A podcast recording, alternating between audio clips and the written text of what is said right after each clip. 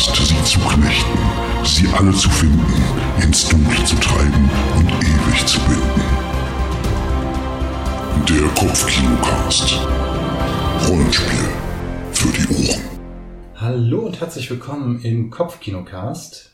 Heute ist eine Folge mit mir, Fabian Mauruschat, und mit dem Gast Dr. Alexander Berner, der schon oft äh, zu Gast war im Kopfkinocast. Alex, du bist Experte für das Mittelalter. Ähm, wenn du das sagst. ja, ich, ich, ich bin dafür davon ausgegangen, deswegen bin ich hier. Ähm, genau, heute ähm, wollen wir uns unterhalten über Seuchen, Pestilenzen, Krankheiten im Rollenspielen und im Mittelalter. Da bist du ja, glaube ich, schon eher ein Experte dafür, weil du ähm, die Ausstellung in, in Herne im LWL-Museum, ähm, wie hieß sie nochmal? Ja, die hieß äh, Pest, eine Spurensuche. Das war mhm. zumindest der Titel des Katalogs. War eine große Sonderausstellung im Landesmuseum für Archäologie in Herne und da war ich mit dran beteiligt und das war ein großer Spaß und so ziemlich die größte Ausstellung, die sich monothematisch mit der Pest auseinandergesetzt hat. Ja, ja wobei natürlich kurz darauf die Pandemie ausgebrochen ist, also ein bisschen ähm, Verdächtig war das schon. Es passte wie die Faust aufs Auge, genau. Die, die Sonderausstellung zur Pest, die abgebrochen werden musste wegen der Corona-Pandemie. Oh je. Ja, auf jeden Fall, genau. Bist du, äh, kennst du dich sehr gut da aus. Ist, äh, ich hatte die Ausstellung auch gesehen und ähm, besonders interessant fand ich einfach auch Sachen, wo es gerade darum ging, die, die Pest zu heilen. Da gab es ja die bizarrsten äh, Ideen. Was, was mir einfach unvergessen ist, ist die Idee, man könnte einen schwarzen Hahn, wenn man dem äh, den Schnabel zunäht oder so, ähm, mit den Hintern auf eine Pestbeule setzt, dass man ihn dazu bringen kann, die Pest aus dem Körper zu holen. Wie kommt das? Wie kommt man auf diese Idee? Ich verstehe gar nicht, wieso du da fragst. Das ist doch so naheliegend. Äh, wieso genau? Also dann erklär noch mal ganz kurz einfach so für. Dass ich dir wirklich alles erzählen muss ja, hier dachte eigentlich, also das ist die Harnmedizin, die eigentlich, ähm, naja gut, ich fange vielleicht ein bisschen weiter vorne an. Ähm, der, also die, das, das Rezept aus dem, dem, dem späten Mittelalter, was sich auch in der frühen Neuzeit wiederfindet, ähm, da reden wir so ums 15., 16. Jahrhundert rum, besagt eben, dass man im Falle von auftretenden Pestbeulen einem Hahn den Bürzel rupfe und ihn dann mit diesem besagten Bürzel auf die Pestbeule presse. Dann halte man ihm die Nase zu, die Nasenlöcher zu, auf dass er gezwungen ist, durch den Anus zu atmen. Äh, auf diese Art und Weise werde das Gift der Pestbeule zurück in den Hahn äh, hineingesaugt und der Patient hat eine Chance zu gesunden. Ähm, so möge man es denn tun und äh, mit ein bisschen Glück, Braunbär und Spucke und dem heiligen Sebastian wird das dann schon irgendwie helfen. Der Gedanke dahinter erschließt sich natürlich nicht sofort. Allerdings liegt es nicht unbedingt nahe, aber doch im, im Bereich des Möglichen, dass wir hier eine, äh, einen Auswuchs aus der Idee haben, dass der Pestodem, ja, also der Pestdampf, das Pestmiasma, ähm, äh, von einer Kreatur ausgestoßen wird, die als eine Art König der Schlangen und in dem Phänotyp, in der Erscheinung an einen Hahn gemahnen könnte, zusammenhängt. Und da sind wir beim Basilisken, ja, ganz genau, Basilisk. richtig. Und da sind wir auch schon wieder beim Rollenspiel. Ja, definitiv, ähm, weil, ähm, okay, da hat man also den Hahn äh, quasi in Verbindung gebracht mit dem König der Pestilenzen und ähm, deswegen ist er das Heilmittel auf diese Art und Weise. Und der, der Basilisk selber so aus dem Standardrollenspiel kennt man das ja eher als so ein, also bei D&D ist es ja einfach eine Art große Echse mit vier Beinen, die einen anguckt und versteinert oder so, ganz grob. Und das ist aber nicht so ganz das, was man früher wirklich für einen Basilisken gehalten hat, oder? Ähm, nein. Äh, vielleicht sollte man noch den, also so, sollte ich noch den, den Verbindungslink zwischen Hahn und Basilisk ein bisschen mhm, deutlicher ja. machen, denn der Basilisk schlüpft der spätmittelalterlichen Überlieferung nach und auch der frühneuzeitlichen äh, Gedankenwelt nach äh, aus einem Hahnenei. Und da haben wir den Hahn. Ah, okay, wobei ein Hahnei ist ja schon irgendwie eine Anomalie, weil ein richtig, Hahn eigentlich ganz genau, richtig. Könnte. Wird auch nicht äh, bebrütet in dem Sinne, sondern ähm, angeblich in einem Haufen Mist äh, reift das Ei und dort schlüpft dann eben der Basilisk aus dem Hahnenei. Also da haben wir die Verbindung zwischen, zwischen Hahn und, und, und Basilisk. Und ist dann aber auch irgendwie so ein bisschen, ist halt nicht nur Hahn, sondern auch noch irgendwie Schlange und Echse. Genau, ne? richtig. So als, als Ausgeburt der Unterwelt oder des Bösen? Ja, vor allen Dingen geht es um Anomalien, denke mhm. ich. Ah, okay. Ähm, also alles, was jenseits dessen ist, was von der äh, von der Schöpfung, also jenseits dessen, was von der Schöpfung eben ist, ist problematisch.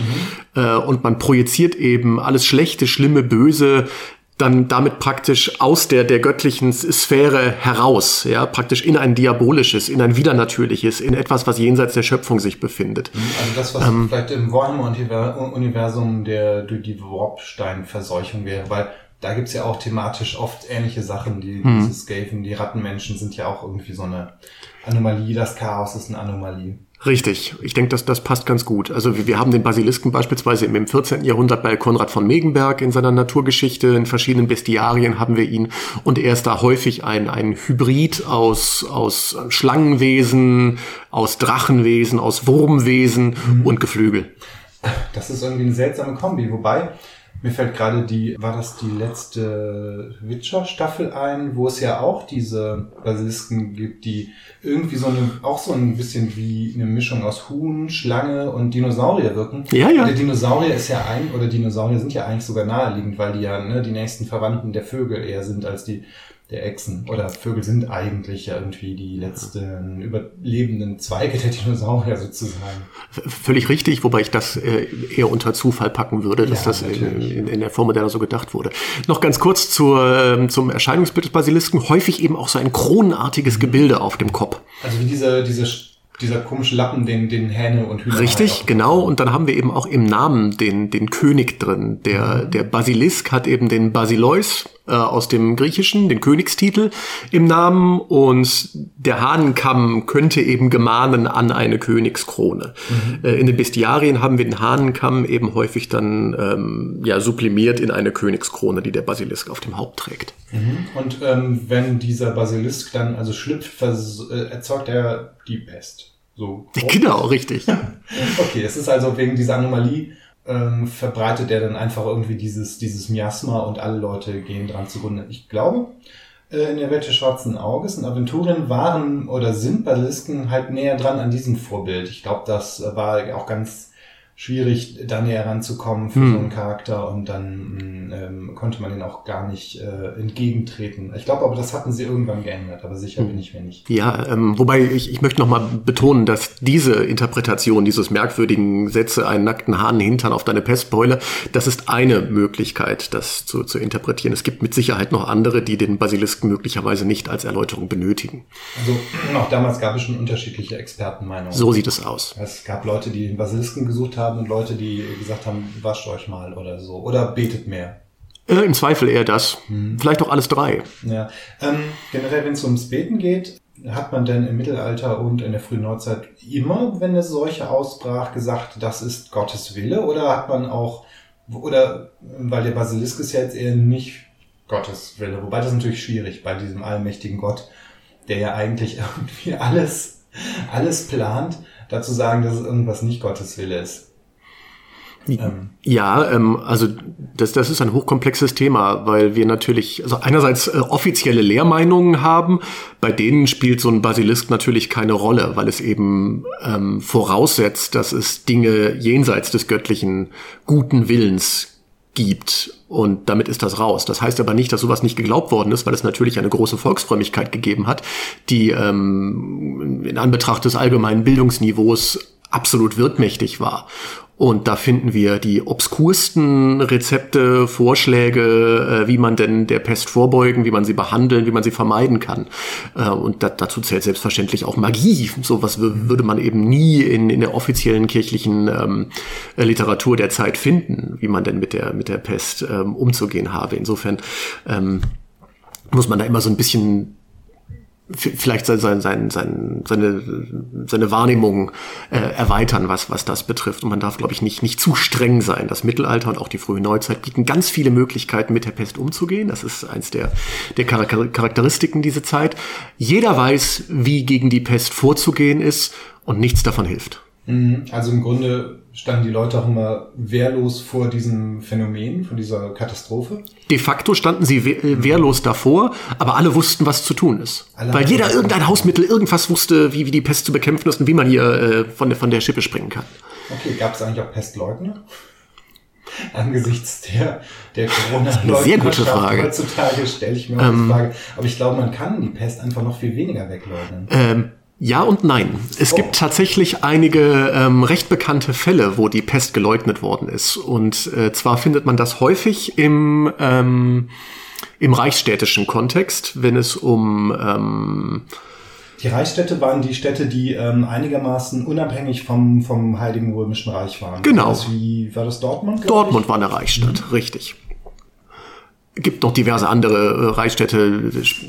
Also man stelle sich vor, beispielsweise in Dortmund wäre eben im späten Mittelalter beziehungsweise in der frühen Neuzeit, da ist es noch deutlicher, ähm, die Pest ausgebrochen. Das würde bedeuten, dass sich im Grunde sofort eine Quarantänezone um diese äh, Stadt bilden würde. Das heißt, es kommt keiner raus, kommt mhm. keiner rein. Was bedeutet das für den Handel? Ja, der, den gibt's Der bricht zusammen. Genau, den gibt's dann nicht mehr. Und darunter leidet wer? Ähm, wahrscheinlich die Leute, äh, der, also die, die städtische Bürgertum, die Leute, die damit Geld verdienen. Letzten Endes alle, ja. alle, aber die unteren Schichten leiden sowieso. Ja. Aber dann eben auch die oberen Schichten, die Kaufmanns, das Patriziat, ja, also die Kaufmannselite und so weiter. Denen geht's plötzlich massiv ans, ans Geld. Äh, und die sind diejenigen, die im Grunde den, den Rat bilden oder Teile äh, aus dieser, dieser merkantilen Oberschicht bilden den Rat. Und ähm, plötzlich wird die Pest eine ganz reale wirtschaftliche Bedrohung. Und it's the economy stupid. Dann ist es eben so, dass ähm, ein ums andere Mal städtische äh, Ratsgremien behaupten, das sei gar nicht die Pest. Das ist jetzt einfach nur irgendwie das sei eine nur Grippe. eine Grippewelle beispielsweise. Ja. So und so wird die Pest dann eben geleugnet, um auf diese Art und Weise eben zu verhindern, dass auch alle anderen Städte eben sagen, oh, dahin schicken wir unsere Kaufleute nicht mehr, denn da herrscht ja die Pest. Ja. Das schreckt total ab. Ja. Und es sind auch rechtliche äh, Bestimmungen. Wir haben das beispielsweise in der äh, in einem der letzten großen Pestaufkommen in in Westeuropa in ähm, Marseille zu Beginn des 18. Jahrhunderts. Ähm, das, das Schiff Grand Saint-Antoine, der große heilige Antonius, kommt aus dem Mittelmeer, bringt die Pest mit. Ähm, und tatsächlich ist es so, dass auch Schiffsärzte an Bord sind, ein Schiffsarzt mit an Bord ist, der tatsächlich Protokoll führen muss. Wer kommt wann an Bord und wer hat welche Krankheiten. Äh, und gesetzt den Fall, da ist ein Pestpatient dabei, dann hat dieses Schiff sofort den nächsten Hafen anzulaufen und dort 40 Tage in Quarantäne, 40, 40 mhm. zu verbringen. Und das ist natürlich für Termingeschäfte mit Waren, die auf diesem Schiff sind, tödlich. Mhm. Also versucht man das auch zu umgehen. Das ist in diesem Fall tatsächlich geschehen. Äh, ein Patient, äh, also oder ein, ein Passagier aus dem Osmanischen Reich mit Pestsymptomen ist an Bord gekommen, hatte ganz offenkundig die Pest. Das wurde allerdings deklariert als schweres Fieber. Und damit wurde die pflichtmäßige Quarantäne übergangen. Ja, also ähm, alles gut sozusagen. Genau. Der ist halt krank. Marseille wurde angelaufen und zack hat dieser Mensch dann eben die Pest in Marseille eingeführt, eingeschleppt mit einer fünfstelligen Todeszahl als Konsequenz. Das ist natürlich bitter. Es gab auch mehrere Pestwellen insgesamt in der Geschichte Europas. Ich glaube, ähm, oder ist es, äh, wie viel gab es so ungefähr? Man spricht von drei Pandemien der Pest. Die erste ist ähm, die spätantik-frühmittelalterliche Pandemie, mhm die wir unter dem Namen Justinianische Pest ähm, kennen. Da sind wir dann im 6. Jahrhundert, benannt nach dem zu dieser Zeit regierenden oströmischen Kaiser. Ach, der wird sich gefreut haben. Der wird sich gefreut haben. ja, genau. Wobei streng genommen die Justinianische Pest nur eine Welle innerhalb dieser ah, ersten okay. Pestpandemie gewesen ist. Das Ganze dauert an bis ins 8. Jahrhundert, dann verschwindet die Pest. Äh, wir wissen nicht genau warum, wir wissen nicht genau wohin. Sie kommt dann mit dem schwarzen Tod im Spätmittelalter zur Mitte des 14. Jahrhunderts wieder. Äh, das ist der Start der zweiten Pestpandemie. Die geht dann eben bis ins frühe 18. Jahrhundert. Die Pest verschwindet wieder. Wir wissen nicht genau wohin, wir wissen nicht genau äh, wieso. Kann es einfach sein, dass alle Leute, die äh, für die Pest empfänglich waren, gestorben sind und der Rest irgendwie eine Resistenzen, ne, das, das ist denkbar. Hinzu kommen Verbesserungen im Hygienebereich ja. mhm. und Entwicklungen noch nicht in der Medizin. Es ist nach wie vor nicht so hundertprozentig mhm. klar, warum die Pest dann verschwindet. Sie kommt jedenfalls dann äh, wieder im 19. Jahrhundert in China. Und das ist dann der, der Start der dritten Pestpandemie, die bis heute andauert. Ähm, das heißt, heutzutage gibt es immer noch ähm, Pestfälle? Exakt, Pestfälle gibt es immer noch. Das hängt vor allen Dingen damit zusammen, dass die Pest sich ähm, im, im Wildtyp sozusagen in Nagetierpopulationen befindet. Oh ja. Ich glaube, da gab es äh, in der Ausstellung im, ähm, im Museum in Herne auch die, äh, die Ausstellung mit dem Rasenmäher, wenn ich mich richtig erinnere. Genau, unter anderem der genau. Rasenmäher und auch ein Rezept zur Zubereitung von äh, Murmeltier ah, ja. ne? äh, aus der Mongolei. Genau, also die Rasenmäher-Anekdote, äh, soll ich erzählen? Oder Bitte, erzähl. Das war im Grunde, das wird dort ausgestellt, weil eine Frau sich in, ich glaube in den USA, in Kalifornien, die Pest zugezogen hatte, weil sie mit ihrem Rasenmäher über ein vielleicht schon totes Streifenhörnchen gefahren ist. Das arme Tier, also beziehungsweise hoffentlich schon verstorbene Tier, war, wurde dabei halt verteilt, großflächig. und ähm, naja, enthielt halt äh, Pest, waren Pestenbakterien, ne? Genau. Pestbakterien und die, ähm, die Rasenmäherin hatte sich dadurch dann angesteckt. Also das klingt halt bizarr und seltsam, aber ähm, es ist ein Fakt. Es ist so unwahrscheinlich und trotzdem ist es wahr. Ja. Ähm, es war, glaube ich, nicht in Kalifornien, aber ähm, jedenfalls irgendwo im, im, im Westen der, mhm. der USA. Denn ähm, die, das Pestbakterium Yersinia pestis ist eben dann über den asiatischen Raum, über den Pazifik eingeschleppt worden in den USA. Ist dort eben endemisch. Die großen Pestherde sind in der Mongolei mhm. und in Nordchina auch noch hier und da. Ähm, wir haben äh, in Afrika, insbesondere im, im Kongo, ah, haben wir äh, Pestfälle. Wir haben in Südamerika, insbesondere Peru, immer wieder mal ähm, Pestfälle. Das sind so die, die großen mhm. Gebiete, in denen die Pest nach wie vor auch immer wieder auf den Menschen übertragen wird. Madagaskar nicht zu vergessen, das hätte ich jetzt beinahe vergessen. Aber das hat alles nicht mehr die, die große Relevanz, die große klinische Relevanz wie, wie andere Pandemien, die derzeit mhm. herrschen. Also keiner wird irgendwie mehr äh, sich in die Hose machen, weil die, die Pest irgendwo ausgebrochen ist, weil wir nämlich mittlerweile über Antibiotika eine verhältnismäßig gute Möglichkeit haben, die Pestbakterien einzudämmen. Da ist die, die Angst beispielsweise beim Ebola-Virus, Viren sind ja generell fieser mhm. als Bakterien, einfach ähm, zu Recht viel, viel größer. Mhm. Nichtsdestoweniger, so einen Lungenpestausbruch braucht keiner. Ja, das kann ich mir sehr gut vorstellen. Ähm, wo wir jetzt wieder bei Heilungsmethoden wären. Ähm, du hast es ja erwähnt, dass man eher vielleicht in der Form von Magie im Mittelalter die Heilung suchte, als jetzt zum Beispiel in, in der Kirche. Also das, was wir zum Beispiel aus dem Standard-Fantasy-Rollenspiel kennen, dass der Kleriker oder die Paladinen einfach mal jemandem die Hand auflegt und irgendwie die Krankheit heilt. Das ist wahrscheinlich für das Mittelalter nicht so das Ding und man hat eher vielleicht so das stereotypische Kräuterweiblein im Wald aufgesucht? Ja und nein. Ähm, wir haben tatsächlich zumindest in der Überlieferung und in bestimmten heiligen Legenden immer wieder Wunderheilungen von unheilbar Kranken. Mhm. So, das ist ja eben genau das Wunder und das bezieht sich eben auch auf die, auf die Pest. Der ähm, Heilige, der in diesem Zusammenhang da vielleicht am relevantesten ist, ist der heilige Rochus mhm. äh, von Montpellier, der eben als einer der Pestheiligen überhaupt gilt und der soll eben selbst an der Pest äh, erkrankt sein, sich daraufhin dann in einen Wald zurückgezogen haben. Äh, dort wurde er dann von einem ja, göttlichen Hund mit Brot versorgt, ähm, habe dann eben aufgrund Gottes Ratschluss und seiner Frömmigkeit versteht sich die Pest überstanden und hat dann eben auch ähm, Pestkranke gepflegt und ihnen eben auch zur, zur, zur Heilung geholfen. Äh, und gerade in der ähm, Volksfrömmigkeit ist Rochus eben so der zugänglichste Pestheilige äh, und wird immer wieder angefleht und es sind zahlreiche ähm, Heilungen überliefert, die dann aufgrund des, des Einwirkens dieses Heiligen dann erfolgt sind. Mhm. Und wir haben eben auch viele, viele Rezepte für, für mittelalterliche oder frühneuzeitliche Medikamente, die einhergehen mit und bete an den heiligen Rochus. Mhm. Ähm, er wird dir helfen. Man ging also ein bisschen auf Nummer sicher vielleicht. Man, hat man fährt immer mehrgleisig. Ja, ja, man grundsätzlich. Hat nicht, nicht auf Medikamente, wie auch immer das ausgesehen hat, verlassen, ob es jetzt der Hahn war oder keine Ahnung, irgendwelche Kräuter, sondern Beten gehört da eigentlich auch noch dazu. Gehört dazu. Also das ist häufig geht das eben Hand in Hand. Das sind Anweisungen für die Zubereitung von Pillen gegen die Pest, von Tränken gegen die Pest, was auch immer gegen die Pest, in Verbindung mit Gebeten an Pestheiligen. Mhm. Rochus ist der volksfromme, äh, volksfromme äh, Held sozusagen, der ist bis heute nicht kanonisiert, aber die. Achso, ähm, der ist also äh, nicht kein so offizieller Heiliger. Genau, so, so ein wilder Heiliger, dessen Verehrung aber von der katholischen Kirche ähm, akzeptiert wird.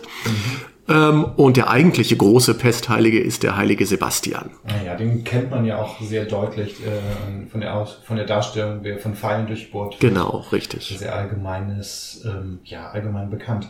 Also wird man dann sozusagen in der Oberschicht eher zu St. Sebastian beten und unter, in der Unterschicht eher zu, also wobei, kann man das denn überhaupt sagen? Nee, würde ich nicht so sagen. Also im Zweifel wenden sich alle an beide. Ja, man geht dann halt einfach auf Nummer sicher. Okay, jetzt geht die Kaffeemaschine gerade los.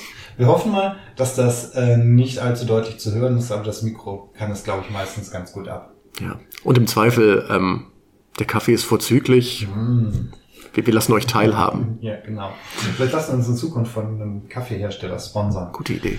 Was waren denn vielleicht so, so eine typische, also ähm, was für Medikamente in Anführungszeichen gab es denn? Also ich meine, ich glaube, es gab so Allheilmittel wie den Teriak, da war dann irgendwie Honig und, und Schlangengift, nee, Schlangen, Schlangenfleisch drin. War das Wiepernfleisch. Wiepernfleisch, natürlich. War das sowas auch? Hat man das auch gegen Pest probiert oder gab es gegen Pest nochmal Spezialrezepte? Äh, ja, das ist eine ganz, ganz äh, umfassende Frage, die ähm, sehr, sehr spannend ist. Der Original Teriak, ja, wenn man den, den echten, den venezianischen Teriak haben möchte, äh, dann braucht man dazu ganz, ganz viele Rezepte, äh, nicht, äh, Quatsch, nein, ein Rezept, ganz, ganz viele Zutaten. Mhm. Na, die Kaffeemaschine wird immer lauter, aber sie hat's gleich. Das ist der Spülgang. Ah, ja. Verzeihung. Ähm, das sind, äh, ich, ich kriege die genaue Zahl gerade nicht hin, aber das sind wirklich unfassbar viele, viele Ingredienzien, die ähm, fürchterlich exotisch sind, mhm. was eben auch damit zusammenhängt, dass man geglaubt hat, das, was von weit her kommt, das muss exotisch sein und damit ist es in irgendeiner Form medizinisch relevant. Ja, es ist teuer. Es ist genau, richtig. So frei nach dem Ruhrgebietsmotto, was nix ist, das, also was nix kostet, ist auch nix. Und das eben umgedreht führt dann äh, zu diesem, diesem äh, absurden Rezept. Es gibt doch eine wunderschöne Tafel, wo eben jede einzelne Ingredienz von venezianischem Teriak aufgeführt ist. Wiepernfleisch ist da so mit das exotischste. Rote Koralle gehört da auch zu. Und selbstverständlich auch Elfen, äh, Quatsch, ein Einhornhorn. Ja, ja also das mhm. darf nicht fehlen. Äh, grundsätzlich liegt dem ähm, den Rezepten zu äh, oder gegen die Pest das galenische System der Humoralpathologie, also der Säftelehre also zugrunde. Also die vier Säfte, die in jedem Menschen. Ähm, im Mittelalter halt äh, genau. äh, zugeordnet werden, dass man schwarze Galle, gelbe Galle, Blut und äh, Schleim. Richtig, Phlegma, richtig. Das, das sind die vier Säfte. Genau, und dass jede Krankheit eigentlich auch so ein Ungleichgewicht ist. Ne? Jemand, der ähm, zu viel schwarze Galle hat, wird nicht nur melancholisch, so, ne, weil das ist ja auch das Wort, sondern kriegt dann auch, weiß nicht, vielleicht eine Form von Lepra oder sowas halt. Ganz genau, richtig. Also die, die, ähm, das Ideal ist ein Gleichgewicht ähm, der, dieser vier Säfte, denen dann eben auch noch im Laufe der Zeit bestimmte Eigenschaften zugeschrieben werden, also heiß und kalt, mhm. trocken und feucht. Ähm, und die Pest wird im Allgemeinen als ein Überschuss des Blutes gedeutet. Das klingt ähm, dann noch, als ob man einfach mit ähm, Aderlass ganz viel macht. Naja, das ist goldrichtig, was du da sagst. Das Mittel der Wahl ist der Aderlass. Das heißt, ein, ein Blutgefäß wird äh, geöffnet äh, an ganz klar bezeichneten Stellen. Es gibt mhm. Aderlassmännlein, so Schemata, wo man eben dann genau sehen kann, aha, der hat Pest. Also und bei Beulenpest am Fuß, bei Lungenpest an, weiß nicht, an der Achsel oder... Genau, und je nachdem, auf welcher Körperhälfte sich die uh. Pestbeulen zeitigen, wird auf dann dieser Körperhälfte eben geschnitten. Es wird Blut abgelassen. Auf diese Weise hoffte man eben dann, dann das den, ähm, das, das Gleichgewicht. Und ungesund und gar, gar nicht gut für kranke Leute. Ja. Naja, aber ne, man ja, hat eben dann. Halt die, die Methode. Es, richtig. Es hat Sinn ergeben. Richtig, es galt als bewährt, denn ähm, was seit tausend Jahren bewährt ist, hat eben so einen gewissen Bonus.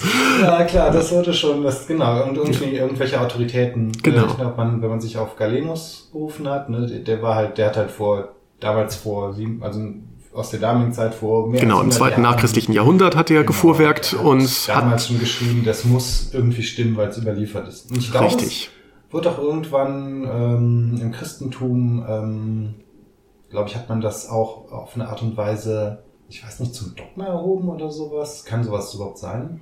Hm. Tja. Oder man hat es irgendwie äh, auf jeden Fall so stark angenommen, dass es auch nicht mehr hinterfragt werden sollte. Ja, es ist eins der, der, der, der übernommenen Erben der, der Antike. Mhm. Völlig richtig. Aber vielleicht nochmal zurück zu den Ingredienzien, ah, ja. äh, was, was Teriak und andere äh, Medikamente gegen die Pest betrifft. Ähm, die Zutaten sind dann häufig so ausgelegt, dass ihre Zuschreibung trocken, mhm. feucht, kalt, heiß, plus förderlich für Blut, förderlich für Schleim, förderlich für die schwarze Galle, für die gelbe Galle, dass diese äh, Zutaten eben zum Krankheitsbild passen äh, und es kontern. Naja, also ja. wenn zum Beispiel Blut galt als wahrscheinlich feucht und heiß. Korrekt. Das heißt, man nimmt dann Sachen, man muss dann Sachen einnehmen, die kalt und trocken sind. Genau, so ungefähr. Oder halt als kalt und trocken zählen. Und das Ganze wird dann eben ähm, wirklich bis ins Kleinste ähm, elaboriert, sodass mhm. es hundertprozentig passt. Und auf diese Weise werden dann eben verschiedene Darreichungsformen von Medikamenten dann verfertigt. Das heißt eben, ähm, es gibt Pestpillen, es gibt Pestsäfte, Pestsäfte ähm, es gibt Pestbutterbrote. Oh, ja, das klingt ähm, irgendwie Pestkniften. Die Pestknifte. Genau, gibt's alles. Also mhm. die, die Rezeptmanuale, die, also die Rezeptbücher. Dass das, das äh, Brot mit den richtigen genau. ähm, Getreide backt und dann in die Butter Richtig. irgendwie mischt mit bestimmten Sachen, dann hat man es halt kalt und trocken. Also Ganz genau. Zumindest so auf, in, in dieser Schematik. Ich möchte, glaube ich, gerne mal ein Rollenspiel sehen, äh, das, äh, wo irgendwie das Magiesystem oder von mir aus auch die Attribute auf dieser vier Säfte Lehre beruhen. Es ist wahrscheinlich irgendwie mehr ein, ein, das ist vielleicht nicht wirklich spielbar, aber ich stelle es mir irgendwie sehr lustig vor. Auch sehr ähm, interessant, sich da hineinzudenken. Ja, weil es ja im Grunde, wenn man das System einmal geschnallt hat, sich ja anbieten würde, um alles frei zu kombinieren und damit dann eben die gewünschten Effekte zu erzielen. Ich finde das eigentlich eine gute Idee. Vielleicht könnte man einfach mal ein Magiesystem, äh, ein alternatives dafür darauf schon mal aufbauen. Und es wäre ja gar nicht überkomplex. Man müsste dann im Grunde nur. Ähm, ist, eigentlich sind es ja auch ja fast wie vier Elemente. Äh, es sind ja auch vier, vier Grund. Genau, plus die entsprechenden Qualitäten. Mhm. Ja, das ist auf jeden Fall ein Projekt für, äh, weiß nicht, fürs nächste Jahr. Ja. für dieses Jahr. Das wird ja 2023 ausgestrahlt. Oh ja, stimmt. In der Zukunft. Wir sind ja fast zwischen den Jahren. Ja, genau. Ähm, okay, da haben wir also dann die, die, die, die in Anführungszeichen wissenschaftliche, die in den wissenschaftlichen Sichtpunkt. Aber ehrlich gesagt, wenn wir uns im Fantasy-Genre mit, äh, mit Seuchen beschäftigen, dann guckt ja irgendwie immer mal so ein Seuchendämon um die Ecke, sei es Nörgel in der Warhammer Fantasy Welt oder ähm, ich glaube Belzorasch in Aventurien. Es gibt auch, glaube ich, äh, in jeder D&D Welt gibt es mindestens einen, eine Pest- und Krankheitsgottheit. Wie ist das denn hm, im Mittelalter? Gab es da irgendwie die Idee, das könnten vielleicht dämonische Kräfte sein, jetzt außer diesen hm, seltsamen dieser Verirrung des Basilisken gab es da, oder dass man gesagt hat, das ist der Teufel, der dahinter steckt? Ähm, ja, das finden wir vor allen Dingen in den volksfrommen Texten. So, da finden wir das immer wieder. Ähm, wobei ähm, selbst dort habe ich den Eindruck, dass letztlich die Pest auf Gottes unergründlichen Ratschluss zurückgeführt wird. Und ähm, dann ist der nächste Schritt zu sagen, okay, für uns ist eigentlich nur nachvollziehbar, dass Gott das tut, um uns zu strafen, peccatis nostris exigentibus, wegen der von uns begangenen Sünden. Mhm. Das heißt dann also, dass man weniger jetzt irgendwie antidämonische Maßnahmen trifft, sondern halt eher versucht, weniger zu sünden oder halt natürlich zu bereuen und, und irgendwie Wallfahrten zu machen. Genau, richtig. Das ist das, was wir im Mittelalter und früher Neuzeit sehr, sehr häufig finden. Ähm, das Wirken Satans in der Welt im Zusammenhang mit Seuchen lässt auch immer so die Hiob-Geschichte aufploppen mhm. aus dem Alten Testament. Und da haben wir natürlich auch den Deal zwischen Gott und dem Teufel. Genau, wo Gott und der Teufel drum wetten, wer den, ob, ob der arme Hiob vom Glauben abfällt, genau. wenn der Teufel freie Hand über ihn bekommt. Und das ist nicht schön, was hier passiert. Richtig, aber äh, unter anderem wird er auch mit, mit, mit der Krankheit gestraft. Äh, aber hier haben wir eben die klare Konstellation, Gott lässt zu, dass Satan so mhm. wirkt. Ja, also letztlich ist Gott derjenige, der entscheidet, was passiert.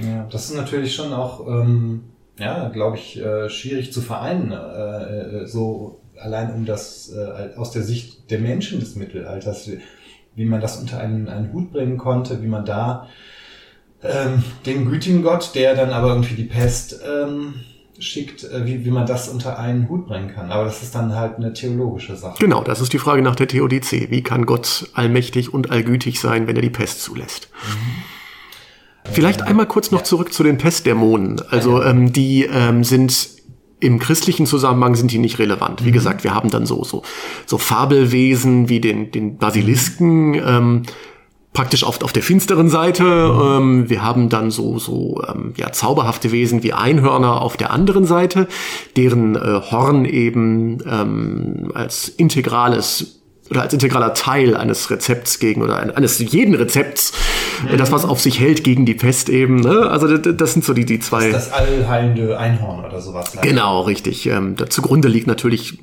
dann beispielsweise äh, entweder ergrabenes Einhorn, Unicornu fossile, mhm. äh, oder aber eben das Horn des Narwals. Also das sind häufig eben dann ähm, beispielsweise Mammutknochen oder ah, sowas, ja. die irgendwo gefunden sind, worden sind und die dann abgeschabt, zerpulvert werden mhm. und ihren Weg in die Rezepte finden. Ähm, da heult jetzt irgendwo ganz leise ein Paläontologe. Genau, richtig. Oder aber eben erhandeltes Narwal-Elfenbein, äh, also der Stoßzahn des, des Narwals aus Skandinavien. Den, das sind so häufig die, die, die Quellen für eben Einhorngeschichten und eben dann auch für die äh, realen Ingredienzien in Pestmedikamenten und anderen Medikamenten. Aber wenn wir eben von davon mal viele, viele Schritte zurückgehen mhm. ins Vorchristliche, mhm. da finden wir dann die Pestdämonen. Ah, ja. Beispielsweise im ähm, babylonischen Zusammenhang, da haben wir dann die äh, Göttin Lamashtu, die Mörderin der Kinder in den Kindbetten, die eben ähm, häufig mit Seuchen in Verbindung gebracht wird und wo wir dann eben auch viele apotropäische, also abwehrende Maßnahmen in Form von Medaillons, die an Häusereingänge äh, gehängt werden, äh, gefunden haben, wo eben draufsteht, Lamashtu, verschone dieses Haus, verschwinde, ähm, du hast hier keinen kein eintritt, da haben wir diese Seuchendämonen, Krankheitsdämonen. Und in den ähm, sogenannten Pestgebeten äh, Murshilis, eines, eines äh, babylonischen Herrschers. Mhm. Da haben wir eben dann auch, ähm, ja, wie soll man sagen, äh, Anrufungen, dass die Pest doch bitte verschwinden möge und ähm, dass sie in Verbindung mit Dämonen steht und dass sie doch bitte benachbarte Königreiche befallen möge, aber nicht das eigene. Ja, und wie gesagt, in den religiösen Texten finden wir dann eben sehr wohl Pestdämonen, mhm. Dämoninnen.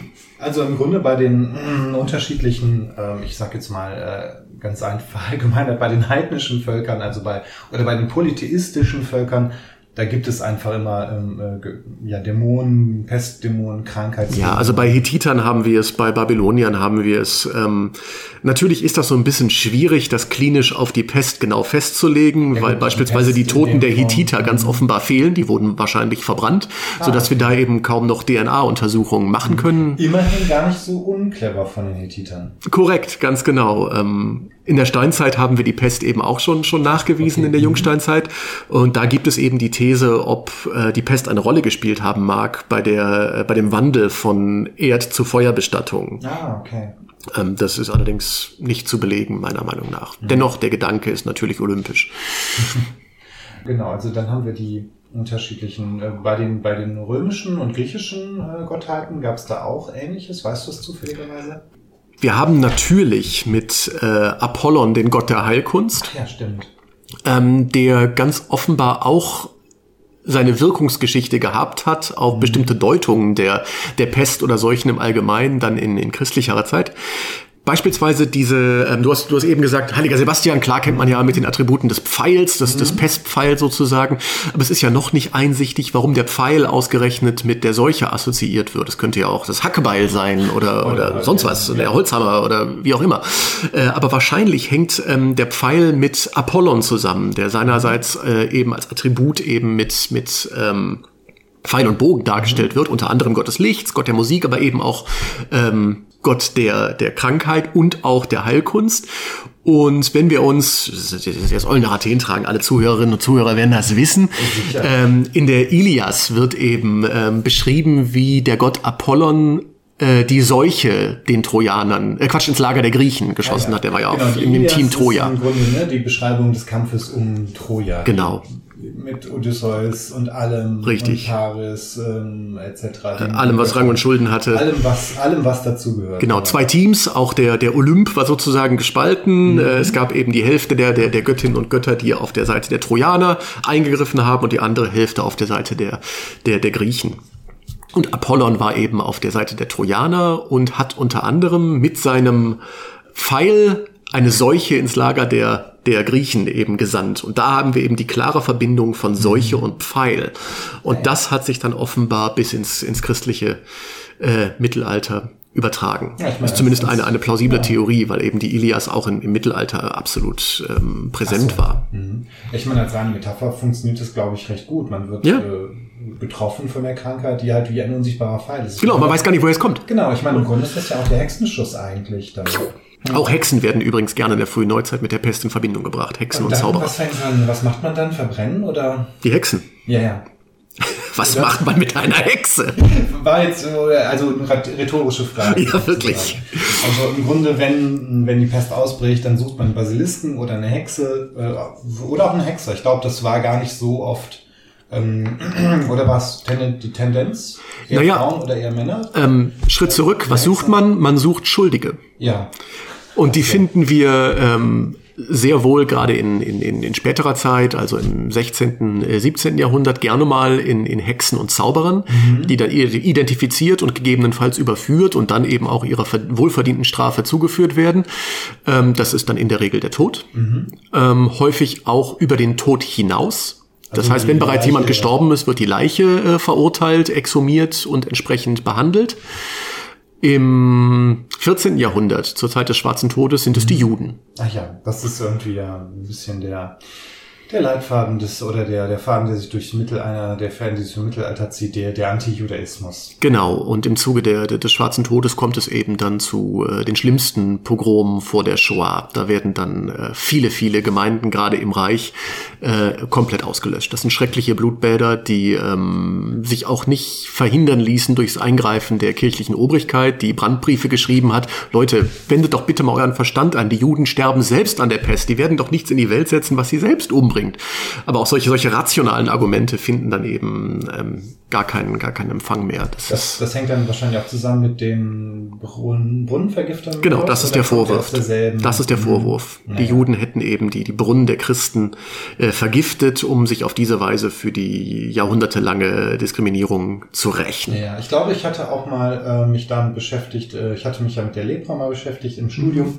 Ähm, da gab es ja am Anfang, oder ich weiß nicht genau, ob es jetzt mit einer Pestwelle zusammenhing, es gab ja diese, äh, war, diese äh, seltsamste Verschwörungstheorie, dass die Juden zusammen mit den Leprakranken ähm, äh, eine Seuche äh, verbreiten wollen, um dann den, den, den Muslimen äh, Europa sozusagen äh, irgendwie zu unterwerfen. Also es war halt sehr krude, es war halt im Grunde alle, alle Minderheiten. Du hast die Ketzer vergessen, die waren da auch bei. Ja, die Ketzer natürlich, also alle sämtliche äh, Minderheiten waren schuld an, an einer Seuche oder an einer Katastrophe. Das war schon also auf bizarre Art und Weise natürlich interessant, aber halt auch irgendwie äh, bedrückend. Ja, das war doch das Konzil von ähm, Dings Südfrankreich oder Nordspanien, ich weiß es gerade nicht genau. Südfrankreich. ich meine auch Südfrankreich. Mhm. Da haben sich dann eben alle, alle Randgruppen, alle Minderheiten vermeintlich getroffen, um sich eben äh, zu rächen an der, an der Mehrheitsgesellschaft. Ich finde es ganz interessant, weil, weil ich da nämlich ein implizites Schuldeingeständnis der, der mhm. Mehrheit der christlichen Mehrheitsgesellschaft drin sehe. So, die Leute wussten ganz genau, dass das nicht in Ordnung ist, wie sie mit den Minderheiten eben umgehen, auch wenn das Ganze zum Teil theologisch gerechtfertigt war. Äh, aber die wussten ganz genau, dass man Menschen nicht so behandelt und dass darauf eigentlich irgendeine Form von Vergeltung folgen müsste. Mhm. Ähm, und so konstruiert man dann eben genau diese Vergeltung, die natürlich vollkommen an, den Haaren herbeigezogen ist, weil die, die, die entsprechenden diskriminierten Minderheiten gar nicht und Randgruppen gar nicht die Möglichkeiten gehabt hätten, das zu tun. Äh, aber ähm, ich glaube, dort sehen zu können, dass man wusste, dass man sich falsch gegenüber diesen Minderheiten verhält. Das ist natürlich auf jeden Fall ein interessanter Punkt. Ähm, ich glaube, die Theorie war, dass die halt, dass diese Vergiftung von Brunnen und so weiter mit einem besonderen Gift ähm, zustande kommt, das auch aus sehr obskuren Bestandteilen ähm, mhm. zusammengemischt wird.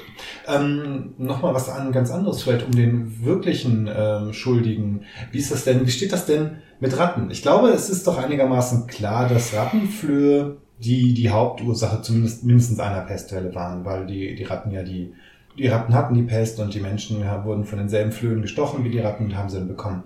Ähm, hat man jemals in dieser, in dieser ganzen Zeit überlegt oder gab es Überlegungen, ach Moment mal, wo ganz viele Ratten sind, da gibt es auch viel, viel Pest oder ist das nie wirklich mal untersucht worden? Der Zusammenhang zwischen Pestbakterium Yersinia pestis, dem Rattenfloh Xenopsylla äh, cheopis und der Ratte ist tatsächlich erst im 19. Jahrhundert, also wissenschaftlich äh, herausgearbeitet und herausgefunden worden.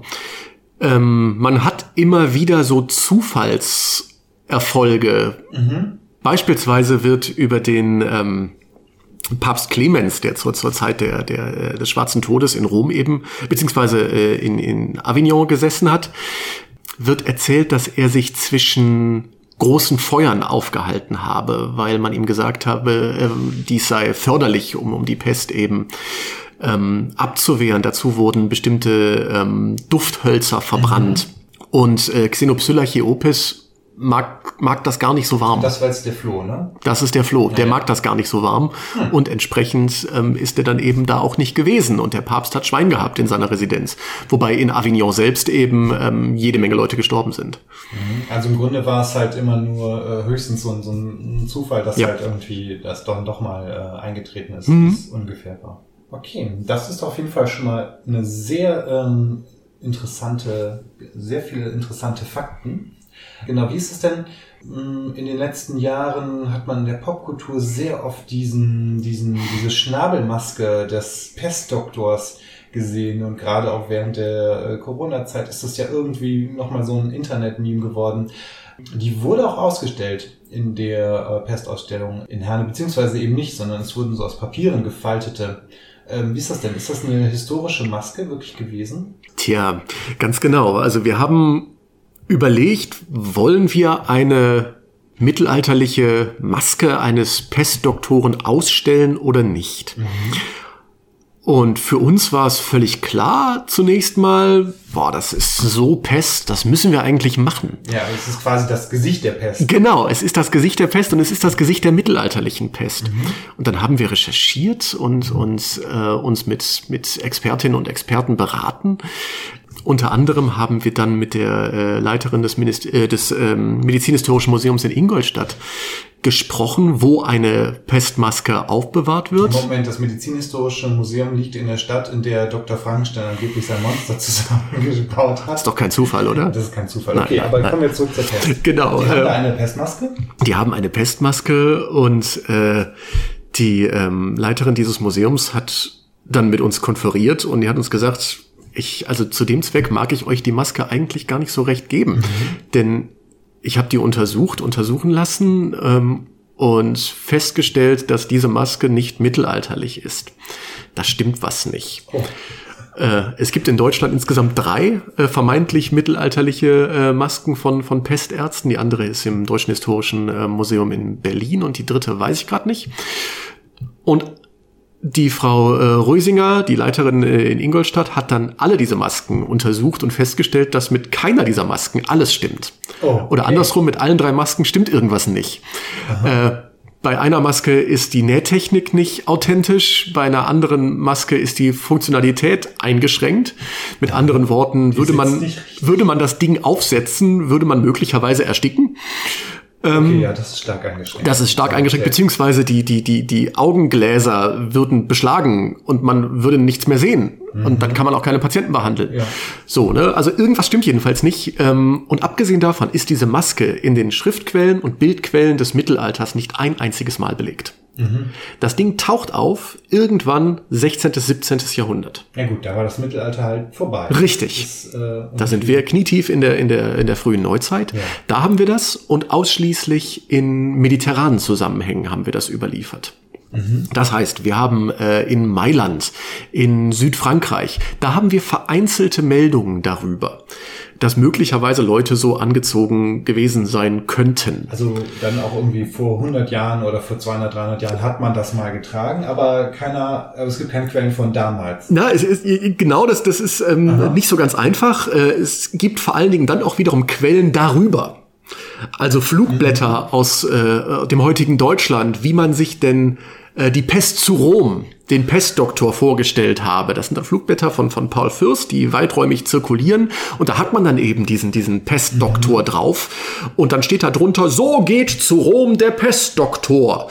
Und dann folgt ein Spottreim darauf. So der okay. Pestdoktor als Kinderschreck, was illustrativ auch noch so im Hintergrund gezeigt wird, wie dann die Kinder vor dieser Schreckgestalt wegrennen. Ähm, man, man gewinnt den Eindruck, man macht sich darüber lustig. Aha, also es ist quasi eine Parodie auf etwas, das es vielleicht gar nicht gab? Es ist vielleicht eine Parodie auf etwas, was es vielleicht nicht gegeben hat, vielleicht aber sehr wohl gegeben hat, dann aber nur äh, in diesen mediterranen Zusammenhängen und dann auch nur 16., 17. Jahrhundert. Okay.